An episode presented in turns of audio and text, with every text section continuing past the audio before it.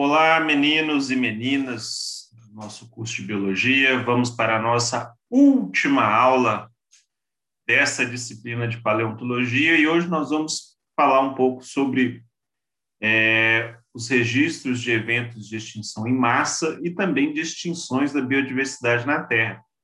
Né? Então, a gente viu ao longo dessa caminhada aqui no curso de Paleontologia que a gente pode fazer várias inferências de como eram as comunidades biológicas, a diversidade dos ambientes do passado, e quando a gente junta isso tudo numa escala temporal, a gente consegue descobrir aqui que a biodiversidade da Terra não é constante. Ela sofreu várias modificações, várias substituições, retrações, expansões ao longo de todos esses milhões, bilhões de anos que temos de registro de vida na Terra. Então, esse é o nosso assunto da aula de hoje. Vamos lá? Bom, então, é, a primeira coisa que a gente tem que é, conceituar são extinções no termo ecológico e paleontológico. Então, é, as extinções são eventos inerentes ao processo evolutivo. Então, o processo da diversificação da vida na Terra está marcado por grandes eventos de extinção de espécies, de grupos, de grandes é, é, volumes de, de táxons, né? E isso gera é, um, um, ingrediente no processo de diversificação da vida na Terra que a gente vai ver daqui a pouco. Então, é, a gente tem a partir dos registros fósseis que as espécies têm um período natural de duração na, na Terra. Então, Existem espécies que têm registros dela por centenas de anos, e existem espécies que existem registros dela por milhões de anos. Então, os primeiros registros de uma espécie, talvez que a gente tenha hoje, existam registros dela há milhões, milhares de anos atrás. Então, cada espécie tem um período natural de duração, mas é natural também que as espécies se substituam. Algumas vão se extinguir, outras vão surgir ocupando o nicho ecológico deixado pelaquela que se extinguiu. Tá? É, então, esse padrão de extinções que vão acontecendo naturalmente, é, a gente chama isso de background ou pano de fundo de extinções. Então, as extinções de pano de fundo são aquela porcentagem de extinção que naturalmente vai acontecer na biodiversidade pela interação entre as espécies, pelas modificações no ambiente que vão acontecendo ao longo dos milhares de anos. Então, dependendo do período, esse background, esse, esse, essa, essa extinção de fundo, né? essa extinção de base, varia entre 5% a 10% das espécies a cada milhão de anos. Ou seja, a cada milhão de anos a gente tem uma perda natural de 5% a 10% das espécies que existem naquele dado momento.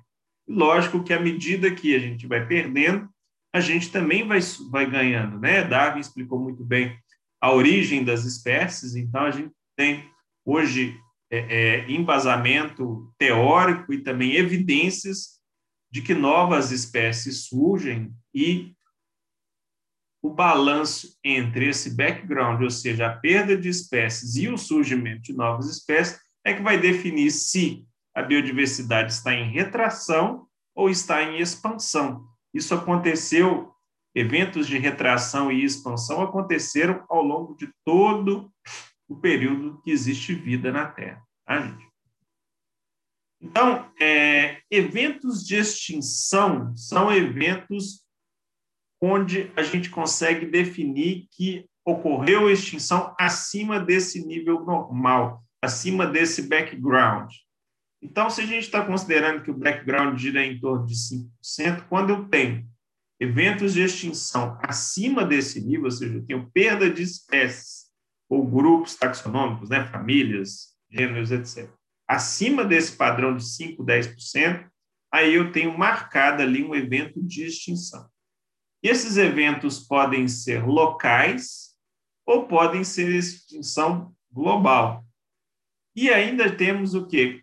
Os, os tipos de extinção em massa, onde tem uma perda de grande biodiversidade, E também eu tenho casos específicos de extinção filética ou pseudo-extinção, onde eu tenho a extinção de grupos taxonômicos ou grupos evolutivos muito específicos.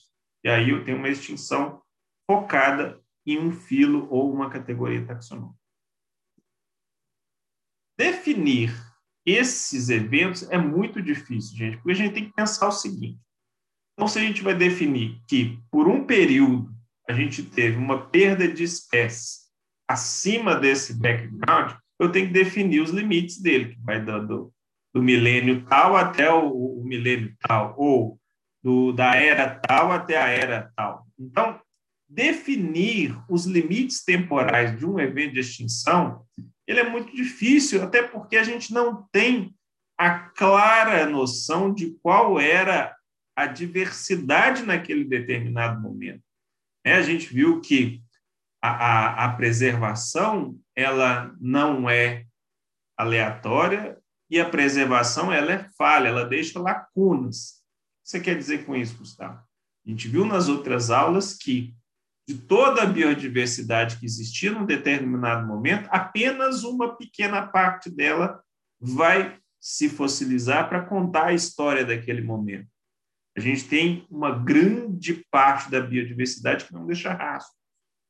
Então, eu tentar contar a história da biodiversidade de um tempo onde eu tenho uma, um menor número de informações para contar, lógico que eu vou estar contando aquela história com uma maior chance de estar sendo é, é, deixando algum tipo de informação para trás, contando a história é, um pouco menos verossímil.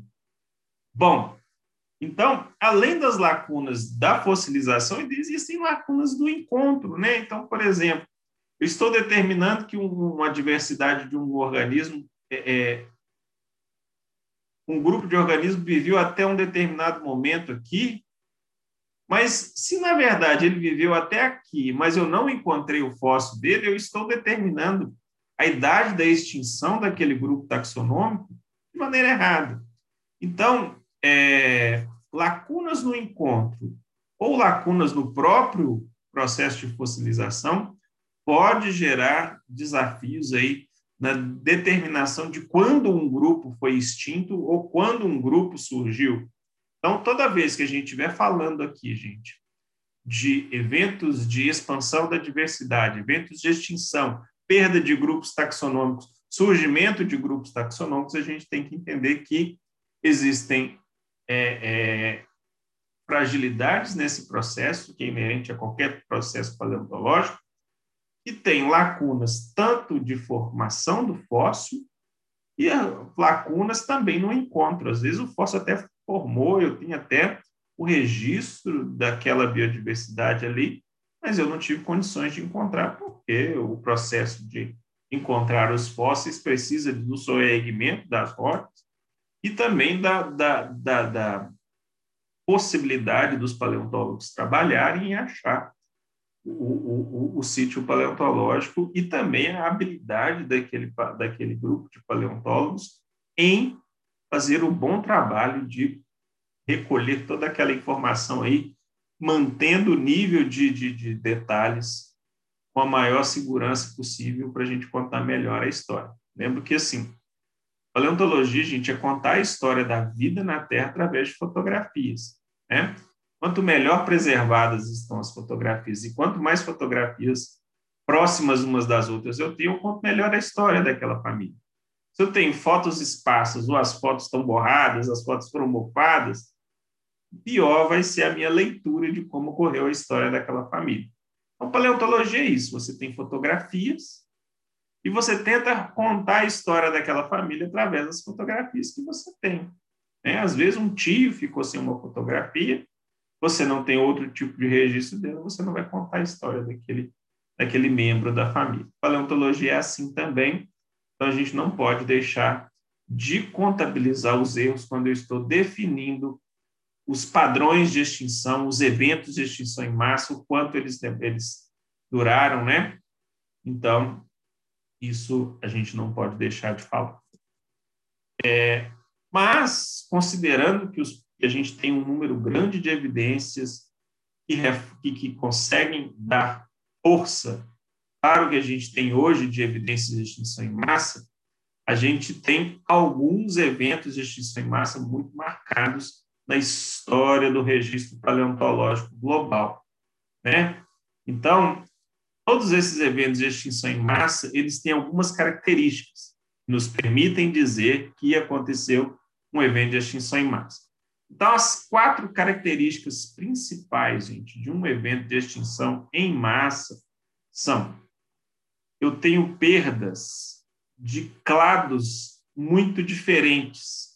Então, eu perco répteis, eu perco é, é, é, artrópodes, eu perco moluscos, eu perco equinodermos.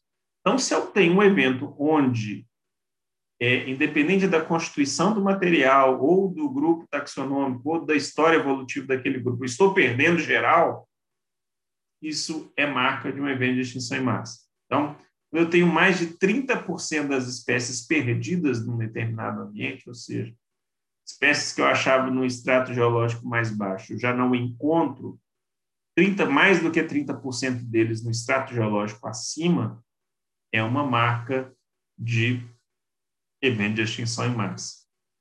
É, os organismos extintos, gente, eu não encontro mais no extrato acima, se eles tiverem, é, ocuparem nichos diferentes, ou tiverem diferentes modos de vida, ou até formas diferentes, isso também é uma característica de extinção em massa, porque não teve seletividade nos grupos. Ou seja, o papel da seleção natural ali foi muito pequeno, matou geral. Outro evento, outra característica das extinções em massa, e até que nos permitem, até com segurança, dizer que foi um evento de extinção em massa, é que ela ocorre em escala global. A gente vê padrões similares de extinção em vários sítios paleontológicos ao longo do globo. Então, aconteceu aqui na África, na Ásia, na Europa, os mesmos padrões quando a gente enxerga um extrato geológico da mesma época. Então, ocorreu um evento de extinção global. E outra marca, mas nem tão muito, muito utilizada, né, porque isso é, é, é variável, nós vamos ver, é que ela ocorreu num período relativamente curto de tempo.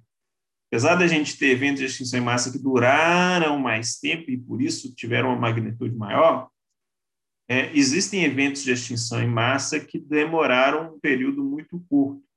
Porque quando a gente tem eventos de extinção em massa que ocorreram assim drasticamente, é porque ele envolve uma ou algumas poucas causas e que essas causas se somaram para gerar esse efeito muito grande, que é diferente de quando o ambiente foi mudando aos poucos.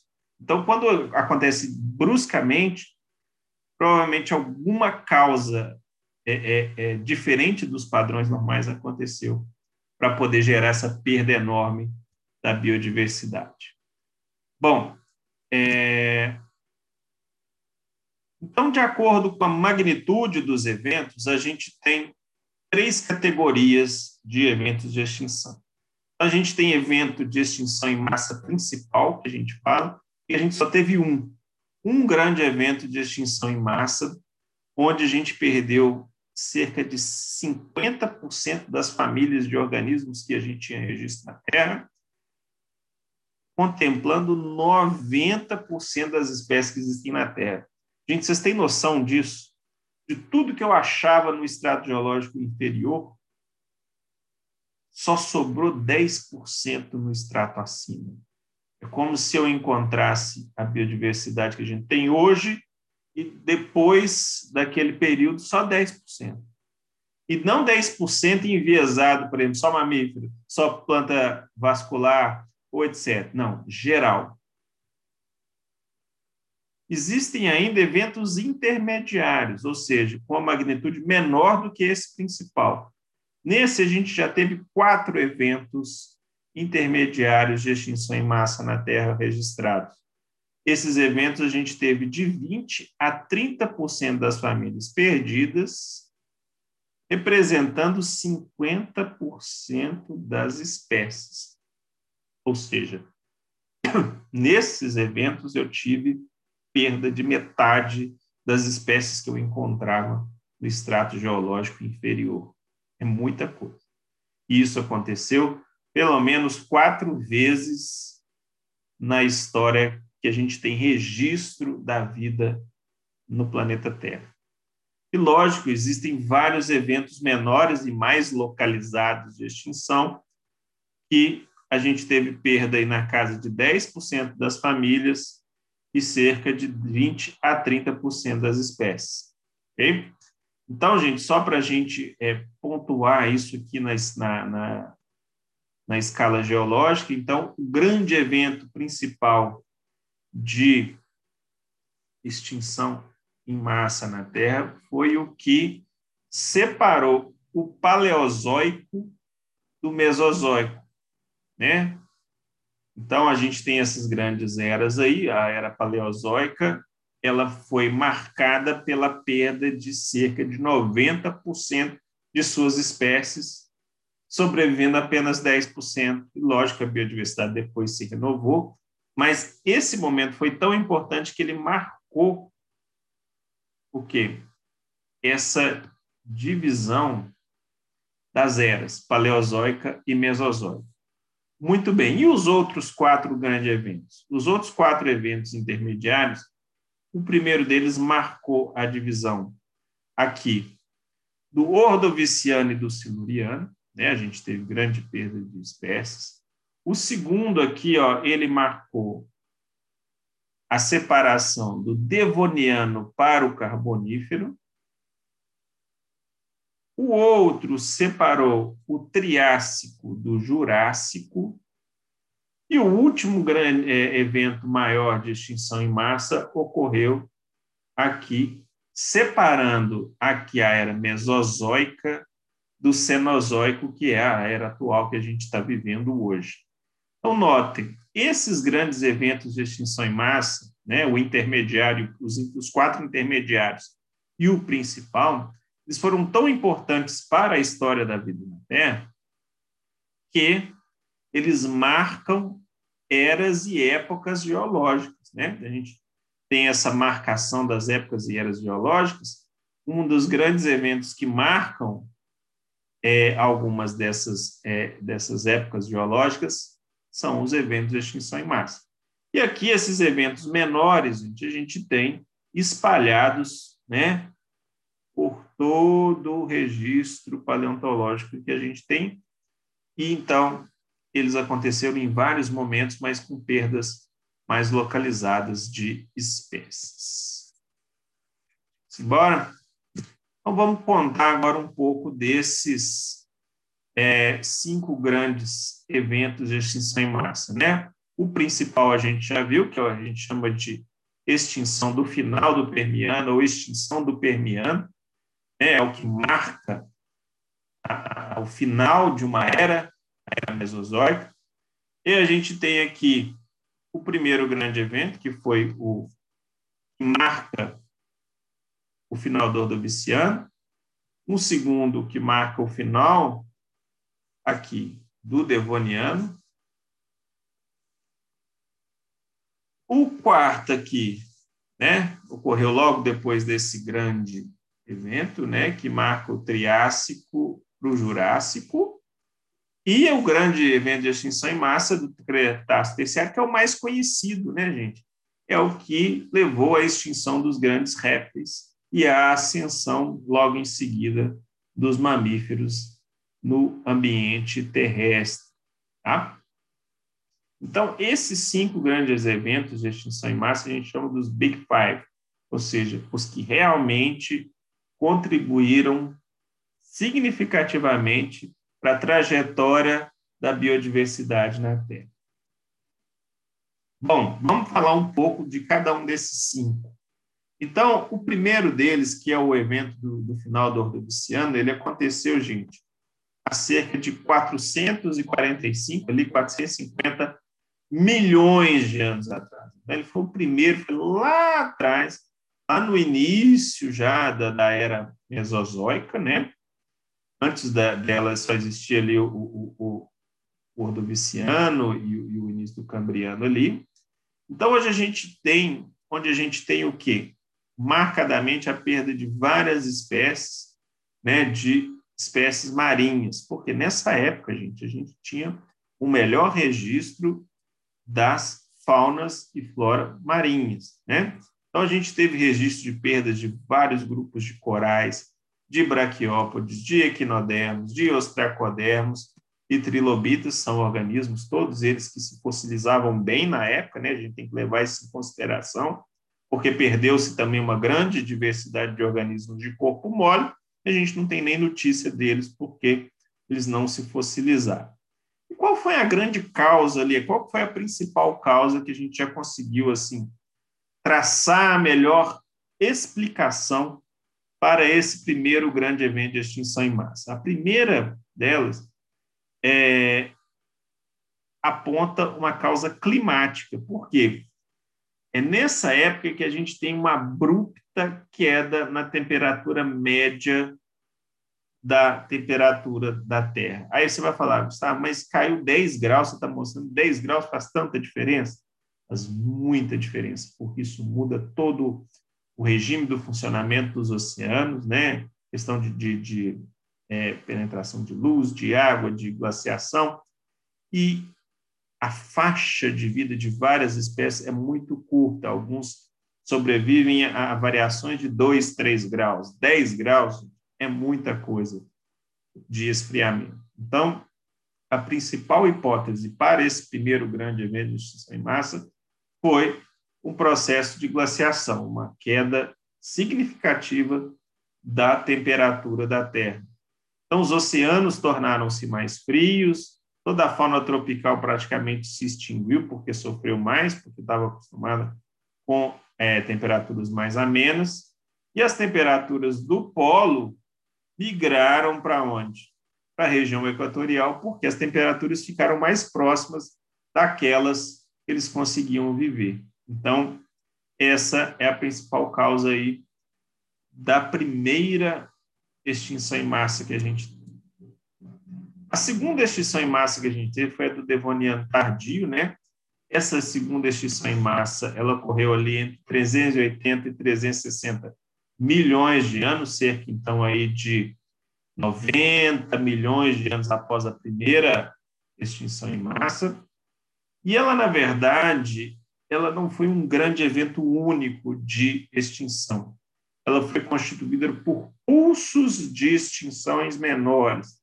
Né? Então, num período geológico muito curto, né, de, milhões, de, de, de milhares de anos, a gente teve registros de perdas sucessivas de biodiversidade.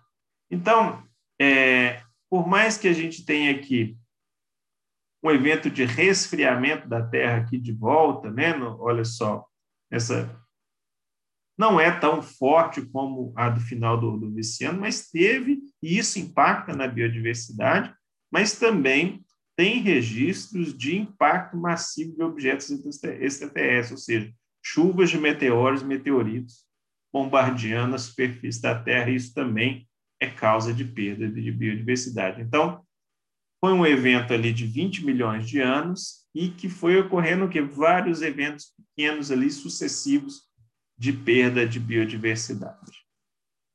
E aí a gente tem depois desse o grande evento de extinção em massa que aconteceu mais ou menos há 250 milhões de anos, fechando a era mesozoica. Então, nesse evento, eu já falei, a gente perdeu cerca de 50% da biodiversidade marinha terrestre, né, dos grandes grupos, correspondendo, gente, a 96% de todas as espécies da Terra. Sobraram 4% da biodiversidade da Terra, né, de vários grupos diferentes. Né? Então, a gente teve aí, em termos de grandes grupos, a representatividade aí de 50% perdido. Mas, em termos de espécies, perdemos praticamente 96% das espécies que a gente conhecia. A gente tinha registro, é, é, registro fóssil delas. Tá? Então, a principal é, hipótese para esse grande evento de extinção em massa foi uma intensa atividade vulcânica e de rompimento, de formação de fendas na crosta terrestre, na região ali que a gente conhece hoje como Sibéria, né? região ali de Perme, onde a gente tem muitos fósseis daquela época, né? Perme, Permiano. Então, a gente tem como principal hipótese essa atividade vulcânica na Sibéria. Por quê, gente? Porque essa região da Sibéria ela tem uma grande quantidade de é, formação geológica do tipo de base vulcânica, né? A gente chama de traps siberianos, que eu estou mostrando aqui. Então, disso aqui, grandes fendas se formando na, na, na, na crosta terrestre, intensa atividade vulcânica, lava sendo é, levada para a Terra, a gente, depois do esfriamento, tem a formação geológica desses, desses traps siberianos, que é uma decorrência de grande é, formação de rochas ígneas a partir de, de atividades vulcânicas. Então, essa região, gente, acredita-se que ela foi formada ali, né, correspondendo a uma área de 1,6 milhões de quilômetros, é muito grande, é, é um pedaço bom da Rússia, que é o maior país do mundo.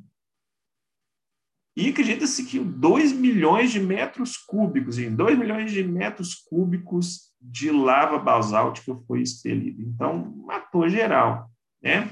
Fendas no solo de 400 a 3 mil metros, né? Então, a gente tem essas formações geológicas ali que são decorrentes dessa formação de fendas geológicas lá no passado, né? Isso durou, gente, 30 milhões de anos. Imagina isso aqui, ó, acontecendo durante 30 milhões de anos. Qual é a consequência disso? A consequência disso, gente, é que o quê? Aumento dos níveis de CO2 na atmosfera, gerando um grande efeito estufa que levou à elevação da temperatura da Terra né, e dos oceanos. E quando a gente eleva muito o nível de oxigênio na água, também é alterado, então a gente tem alteração em temperatura, diminuição no nível da água, ó, de oxigênio na água. A gente tem, por consequência, alteração nos níveis dos oceanos também, aí a gente tem a devastação de vários hábitos. Hábitats litorâneos são, são devassados, muitos organismos não sobrevivem à diferença de temperatura, sem contar com a intensa expulsão de lava, né? Que devasta imediatamente os ambientes, né? Olha só, imediatamente os ambientes impactados pela atividade vulcânica, mas também ambientes mais longe, porque isso vai levar à formação de chuvas ácidas, né? Não é essa chuva ácida que a gente tem por poluição. Hoje a gente tem, não, gente. São chuvas ácidas com uma grande carga de material corrosivo que devasta a biodiversidade a quilômetros e quilômetros de distância. Então, esse evento que aconteceu numa região localizada da Terra, mas uma região grande, teve uma escala global, fazendo com que a gente tivesse a perda de 96% dos tipos de, de, de organismos que a gente tinha registro naquela época. Foi muito sério as extinções do final do Permiano. Bom, dando sequência, né? O quarto evento de extinção em massa foi a, ainda ali no, no, meso, no, no Mesozoico, né? E marca o final do Triássico. Então, ele aconteceu há 200 milhões de anos atrás, né, cerca de 40, 50 milhões de anos após o grande evento, e aí a gente teve perdas de grupos significativos, a gente teve grandes répteis marinhos perdidos, amonóides, braquióticos, então a gente tem vários grupos, né, o que marca uma extinção em massa, perdidos. E as hipóteses é, envolvem duas causas principais que não precisam ser excludentes, né, elas podem se juntar. Massivas erupções vulcânicas, então a gente tem muita formação de rocha ígnea daquela época, e um aumento de concentração de metano e CO2 causando aquecimento global. Então, essas atividades geraram aquecimento global, e aí, de novo, isso impacta diretamente nos oceanos, que é onde a gente tem mais informação. Tá? E ainda tem algumas teorias que naquela época a gente tem registro de impactos de vários meteoros na Terra, né? Quando a gente tem é, é, registro de meteoros, geralmente esses meteoros são formados por rochas que não são terrestres. Então, a composição química dessas rochas é diferente das nossas. Então, quando a gente vê regiões muito localizadas, de formação geológica muito diferente do que a gente tem na Terra, ali há uma evidência de que aquilo ali é um corpo rochoso, né, que veio de fora da Terra. Então, quando a gente tem no registro geológico algumas, algumas inclusões desse material, né, que não é da Terra, que tem composição química completamente diferente do que a gente tem na Terra, é a evidência de que a gente tem o quê? Impactos de meteoros e meteoritos. E nessa época a gente tem vários registros ali de intensa atividade de impactos de meteoros. Então, tudo isso ajuda né, a biodiversidade sofrer e perder grupos numa escala global e numa escala acima aí dos 20, 30% que marca os eventos intermediários. Bom, e aí nós temos o último grande evento de extinção em massa, que é o do Cretáceo Terciário, né, que marca o final do que? Do Mesozoico e o início do Cenozoico, e marca a nossa era atual aqui que a gente vive. Então, é um evento onde a gente tem o um maior número de evidências do que aconteceu, lógico que é mais recente, então, temos mais evidências da fauna, da, da, da flora local, e ele ocorreu há cerca de 65 milhões de anos atrás. E ele culminou, né, a gente marca mais essa época, porque ele culminou com a extinção é, do grupo que a gente chama de dinossauros, né, mas com a extinção dos grandes répteis, dos répteis similares a mamíferos que a gente fala. Então, a gente perdeu aí os, os grandes répteis, os dinossauros marinhos, perdemos os dinossauros terrestres, os dinossauros voadores, os amanoides, que são outros grupos, mas também foram perdidos, extintos. Então, toda aquela biodiversidade que a gente tinha dos grandes répteis que dominavam o ambiente terrestre, também o topo das cadeias alimentares marinhas, elas foram perdidas. Né? A hipótese mais aceita para explicar o que aconteceu ali 65 milhões de anos atrás foi a queda de um meteorito muito grande, né? cerca de 10 quilômetros de diâmetro, que chocou com a Terra na região ali do Golfo do México. A queda desse meteorito, gente, de novo eu expliquei para vocês já, mas vale lembrar, por que eles acreditam que teve ali, naquele local? Porque aquela região é marcada por uma concentração de um, de um metal que chama de irídio naquela região, marcada numa num faixa geológica muito específica, de um metal que a gente não tem comumente na Terra. Né? O irídio é muito raro no ambiente terrestre, mas naquela região específica do Golfo Terrestre, numa faixa geológica muito específica, marcando um, um local muito específico, a gente tem uma concentração de irídio enorme, e o irídio é muito comum em materiais de, de, de, que chegam à Terra de outros corpos celestes. Então, assim, essa é a principal evidência de que aquele choque daquele meteorito teve graves consequências, porque o impacto gerou uma nuvem de poeira em escala muito grande, e aí essa, isso bloqueou o sol, o sol de maneira significativa por muito tempo, isso alterou a, a, capacidade das plantas de sustentarem os ambientes, é, assim, os níveis de fotossíntese caíram drasticamente, tanto por plantas terrestres quanto pelo fitoplâncton na Terra, e quando você tira a base da cadeia alimentar, o impacto vem em cascata, né? E aí, essa é uma das principais, é a principal, né, hoje, explicação para a perda dos, dos, dos dinossauros e desse primeiro, desse último grande evento de extinção em massa que a gente teve na Terra. Bom, que acontece após um evento de extinção em massa? Né? Como é que é o período, gente, pós-extinções? Então, após extinções, a gente viu que a gente tem a manutenção de parte da biodiversidade. A gente pegar o grande evento, a gente perdeu aí, sobrou 5% da biodiversidade da Terra, sendo que desses 5%, eles eram representantes de 50% dos grandes grupos. Então, sobrou muita gente. Né?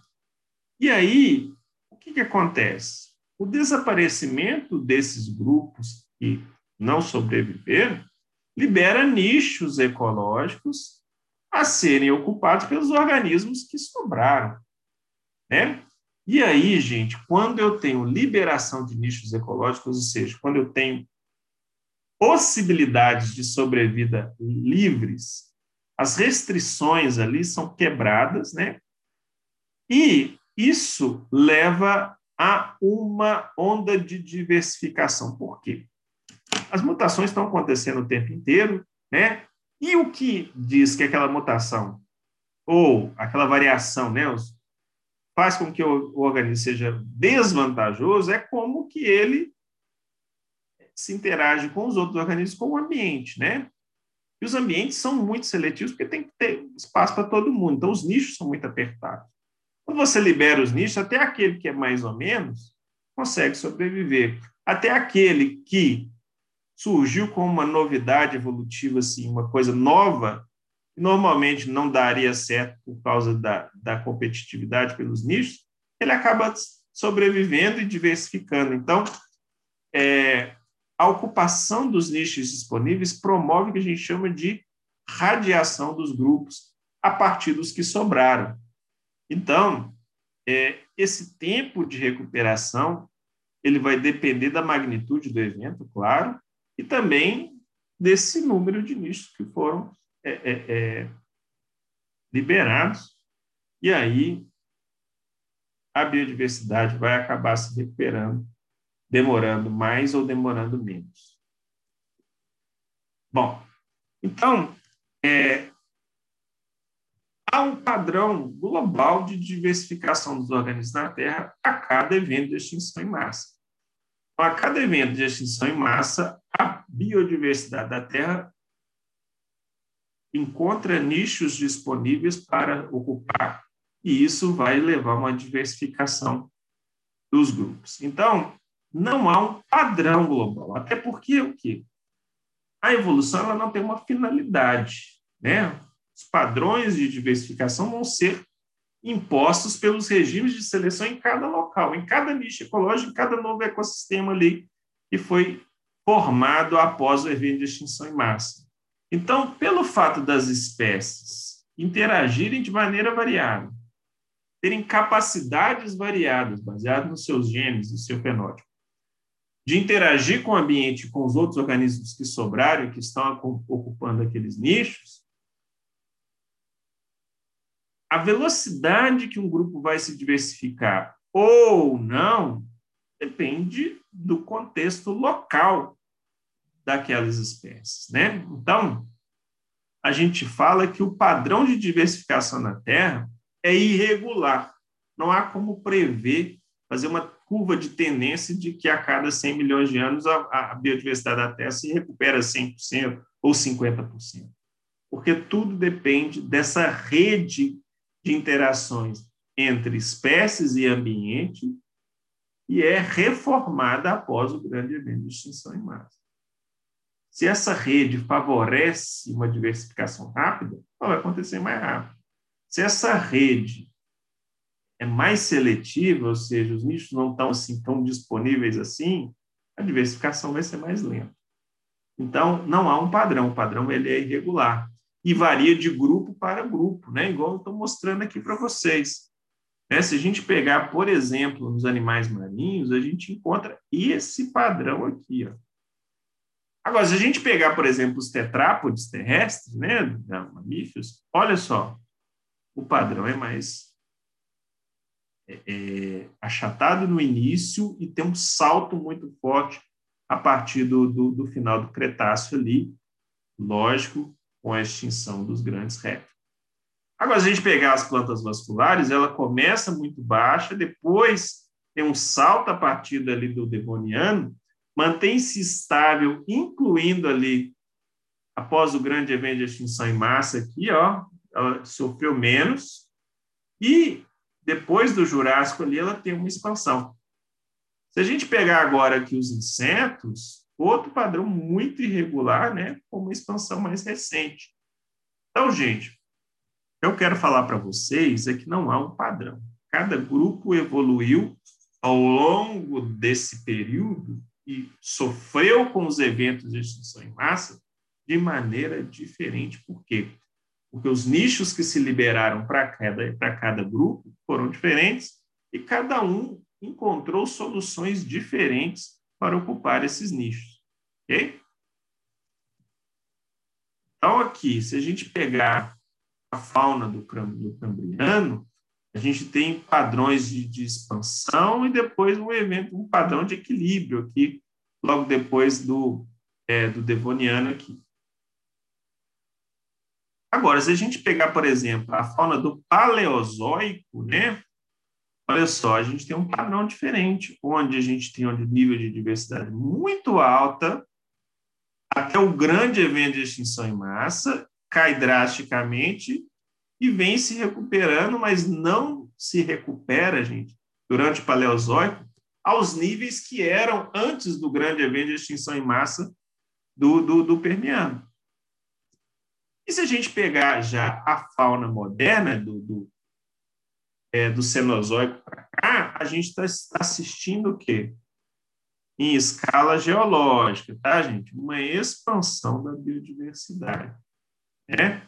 Você vai falar, não, Gustavo, então você está mostrando que está tendo uma expansão da biodiversidade e a gente fica falando aí que a gente está extinguindo as nossas espécies de maneira é, desordenada, alarmante. Estamos mesmo. Gente. O que eu estou falando aqui é em escala geológica, né?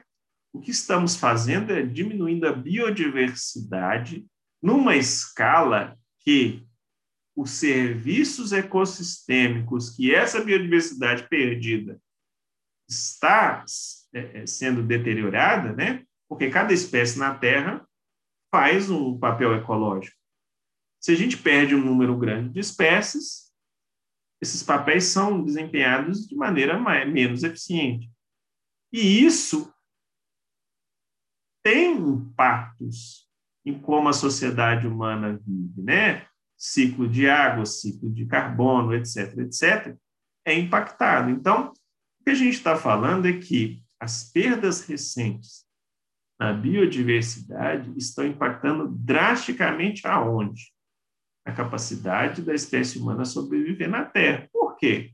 Se a gente perder a diversidade a um ponto da, dos serviços ecossistêmicos, dos serviços feitos pela natureza para manter a, a vida da, da espécie humana na Terra, colapsarem, a espécie humana vai embora e depois a gente vai ter o quê? A natureza se tocando o seu curso do mesmo jeito. A gente pode sentir o quê? Isso aqui, ó, um saltinho aqui na, na biodiversidade na, da, da, da Terra, e aí a próxima espécie que vier aqui vai falar assim, ah, essa biodiversidade saiu porque aconteceu alguma coisa aqui, as condições da Terra, químicas da Terra foram alteradas, mas depois ela voltou. E nesse pequeno período foi o quê? Foi o tempo que a espécie humana permaneceu na Terra, né? Porque a espécie humana não vai durar para sempre. Então, nenhuma durou. E a preocupação com a extinção das espécies a degradação do ambiente é para a manutenção da própria espécie humana também. Então, se tirar a espécie humana da, da, da história, a natureza segue seu ciclo e pode ser que ela volte a, a aumentar seus níveis de diversidade, ou não, né? Por quê? Porque não há um padrão. Seguindo, gente, então essa diversificação da Terra, ela segue os princípios da evolução biológica que a gente estudou lá nas aulas de evolução. Então, se a gente pegar esse histórico recente de expansão da biodiversidade, a gente pode ficar assim. Bom, então, se a gente pegar nos últimos milênios, né, nos últimos milhões de anos, o número de espécies na Terra aumentou. E a gente viu um aumento na complexidade no, dos organismos que foram surgindo. Então, a gente pode ter uma leviana conclusão de que a expansão da biodiversidade, a expansão da complexidade dos organismos é uma tendência, ou seja, os, ao longo do tempo os organismos foram ficando mais diversos e mais complexos. Isso não é uma tendência. Por quê? Porque ficar mais complexo não é uma tendência evolutiva. Existem organismos que se tornar mais enxutos é a melhor opção. Existem organismos que aumentaram a complexidade de um sistema e tem organismos que é, é, encontram o seu caminho evolutivo sem sofrer grandes é, é mudanças em sua complexidade, né? Senão não existia mais bactéria na Terra, né, gente? Ia ter só organismos multicelulares com um grau de, de organização de tecidos assim, de maneira muito organizada. Não é assim. A gente tem espaço na Terra para todo mundo, porque cada grupo conseguiu encontrar o seu caminho evolutivo. E até essa questão de é, tendência evolutiva para um caminho mais complexo, mais elaborado, ela é subjetiva, né? Se a gente pensar que levianamente que o caminho da espécie humana é o mais complexo, nós somos. Nós somos um organismo que só aumentou o quê? A nossa capacidade cognitiva, mais nada. O resto, nós somos ruins em tudo. Nós não voamos, nós ficamos no máximo alguns minutos dentro d'água. Então, a gente, gente, por mais que a gente ache que nós somos complexos, nós somos isso, aquilo, o que a gente tem evolutivamente é uma capacidade cognitiva enorme. Né? Então, a tendência evolutiva da linhagem humana, na verdade, foi uma expansão do cérebro. Né? Agora, existem organismos que seguiram outras tendências evolutivas, por exemplo, as serpentes. Elas vieram de répteis com membros. Então, se o caminho das serpentes foi perder os membros, ela tem a tendência evolutiva da perda dos membros. Diminuiu complexidade.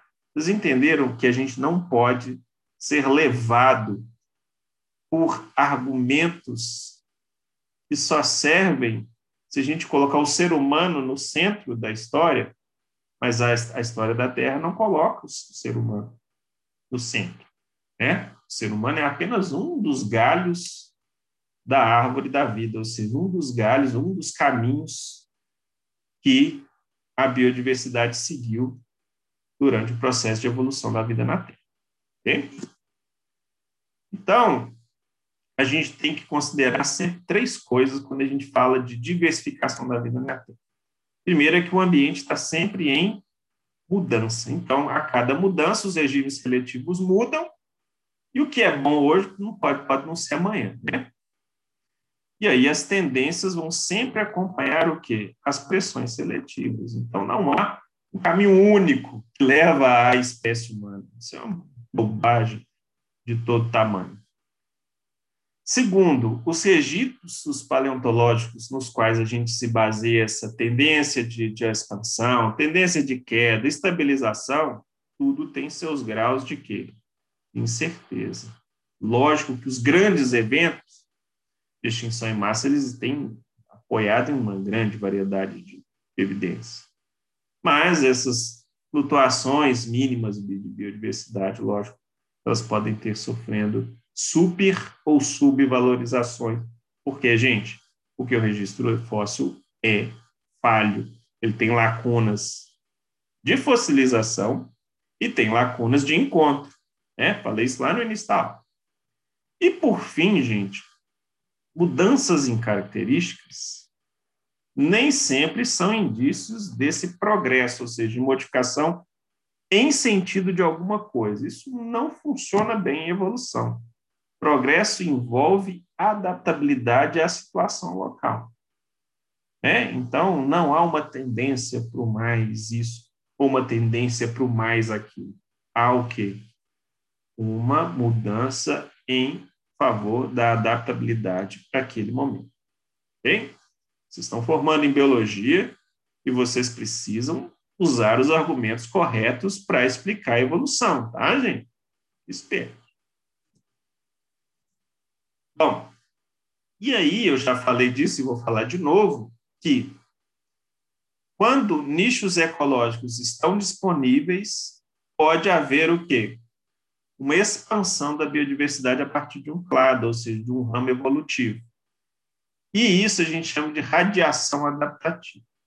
Outra opção para que um grupo se expanda não é porque nichos novos, ó, nichos foram liberados por quem morreu, etc. Mas porque surgiu uma novidade evolutiva chave que permite aquele grupo ocupar nichos ele jamais ocuparia se não tivesse aquela característica. Por exemplo, a capacidade de voo por mamíferos. Né? Então, desenvolvimento da placenta, né, que permite uma, uma nutrição melhor, uma, uma, uma, estratégia evolutiva reprodutiva muito mais eficiente do que aqueles mamíferos que não tinham placenta, que botavam ali, por exemplo, os marsupiais, botavam sua prole para fora com 14 dias. E aí ela tinha que se virar com aqueles, com aqueles organismos ainda não prontos para sobreviver no ambiente, com, com, com é, com as estratégias que se tinham. Né? Se a gente pegar ali as, aqueles não marsupiais, é pior ainda.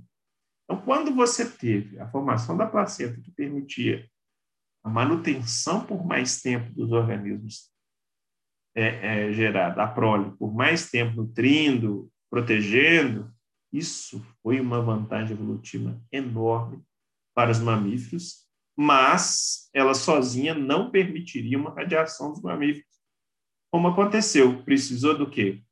Os grupos dominantes da época, né, os grandes répteis, saírem de cima para que os nichos foram liberados, e aí hoje a gente tem essa grande diversificação dos mamíferos. Né? Bom, outro evento que aconteceu ao longo da evolução da biodiversidade na Terra foram eventos de substituições bióticas. Então, o que, que são eventos de substituições bióticas?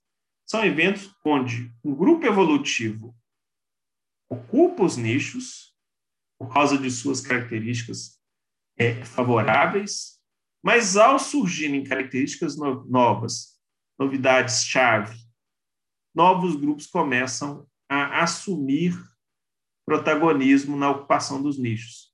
Vamos pegar um exemplo aqui muito fácil de entender são do grupo das plantas. Então, o primeiro grupo de plantas vasculares, gente, surgiram ali, dominaram o siluriano médio por volta ali de 400 até 370 milhões de anos atrás. Essas primeiras plantas vasculares, gente, elas tinham uma grande vantagem de quê? De não ter que estar todas as células em trocas com o ambiente. Eu poderia ter células especializadas em regiões da planta porque os nutrientes eram distribuídos pelo sistema vascular. Isso permitiu, assim, que as plantas deixassem de ser tão pequenininhas e tão dependentes de água. E elas começaram a ocupar nichos que elas não ocupavam. Muito bem, e ocuparam geral. Só que começaram a surgir as progimnospermas, que são aquelas que começaram a ter uma proteção do embrião, formando a pseudosemente ali. Isso permitia que esses organismos não tivessem a dependência da água para reproduzir e conseguiam dispersar seus rebentos, sua prole, para áreas de uma capacidade muito maior do que as pteridófitas primeiras plantas vasculares tinham.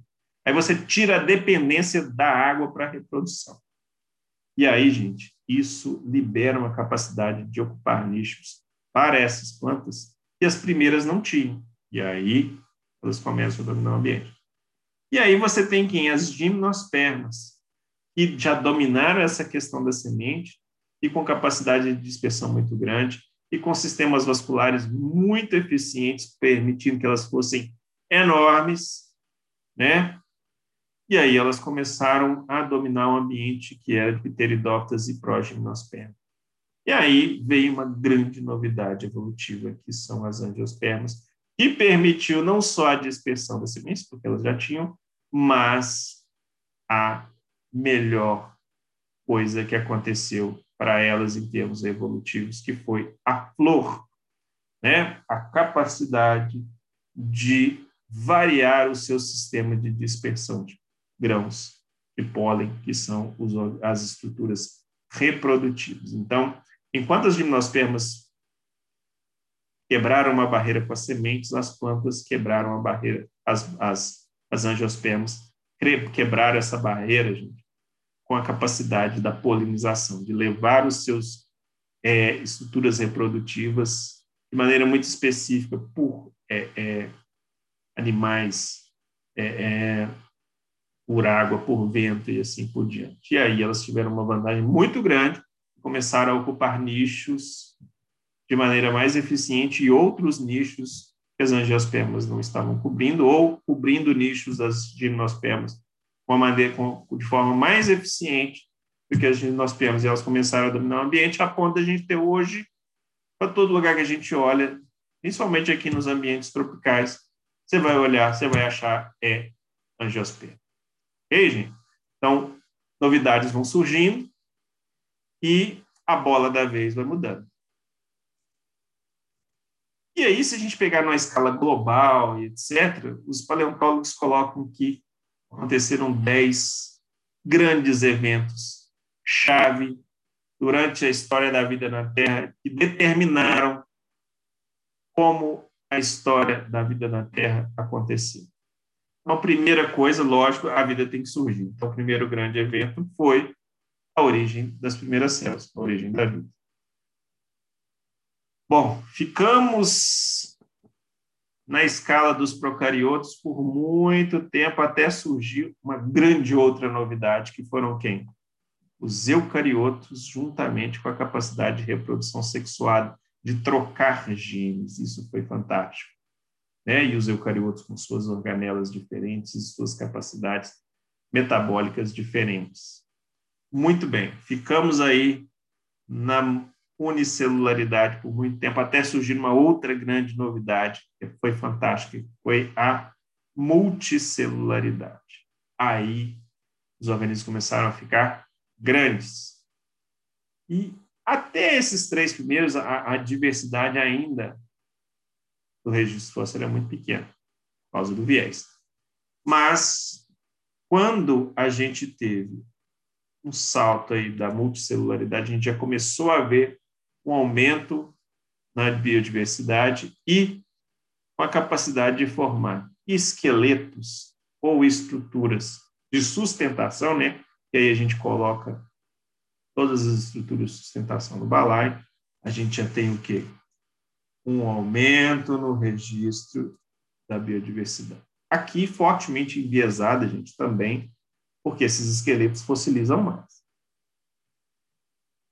Aqui a gente tem a relação de predador-presa, ou seja, as adaptações para a caça também é uma característica importante que diversifica os grupos. Tá? É, aqui no 6, a formação dos recifes de corais. Se a gente pegar a biodiversidade da Terra, os recifes de corais abrigam uma grande biodiversidade, como se fosse um berço para vários organismos. Então, os recifes de corais formam aquela barreira, formando um berço de biodiversidade nas áreas litorâneas. Isso foi fundamental para as regiões litorâneas e para a ocupação da terra em seguida. Que, lógico, eu falei, a migração para o ambiente terra. Aí a diversidade blum, saltou, porque um grande nicho foi liberado. Formação das florestas também. Por quê? Porque aí a gente teve oxigênio, solos formados, a gente tem ciclos biogeoquímicos complexos sendo mantidos, sendo prestados esses serviços ecossistêmicos pelas grandes florestas. E aí a biodiversidade foi alta. Se manteve alta também com o surgimento do voo, aí com o voo, um outro grande nicho começa a ser ocupado, água, terra, ar. E aí a gente teve uma expansão da biodiversidade ao longo do tempo, e aqui, gente, só uma não tanto a ver com paleontologia, mas com, com a história da vida na Terra, mas puxando para um lado da, do momento atual que vivemos, a consciência humana é que vai dizer o quanto de biodiversidade teremos nas próximas décadas, nos próximos milênios, nos próximos. Então, a consciência humana do papel dele na Terra, da capacidade dele de, de, de, deteriorar os ambientes, de acabar com a biodiversidade e da sua própria sobrevivência que vai determinar os rumos das terras da Terra no momento atual. Então, o grande fator de determinação da biodiversidade atual é a consciência humana. Então, esse, esse 10 aí é mais uma, uma chamada para a gente trazer essa questão para baila, né? E nós hoje somos determinadores de parte da biodiversidade na Terra. Nós, enquanto consciência de uso dos recursos naturais, do uso sustentável dos recursos naturais, das relações humanas com a natureza, tudo isso vai determinar a nossa relação com a história da vida na Terra, inclusive a própria nossa. Bom, gente, com essa mensagem eu fecho a nossa disciplina de paleontologia. A gente viu que a paleontologia está ligada a tudo, inclusive a conservação desenvolvimento sustentável, a técnica, a geologia, tá? Então, queria que vocês imaginassem essa disciplina além de saber sobre dinossauros, né? Eu até faço muita questão de ficar falando de dinossauro na aula, porque dá-se a impressão de que na aula de geologia, ó, de paleontologia, nós vamos ficar falando só de dinossauro e de evolução humana. Não é isso. A paleontologia é muito mais do que isso. Ela é uma forma, é um grupo de ferramentas para contar a história da Terra. A história da vida na Terra. É uma profissão muito bonita, muito legal, né? E precisamos de gente que goste da Terra contar a história dela para a população atual. Ok? Grande abraço. Fechamos essa disciplina. Agora é com vocês. Beleza? Grande abraço.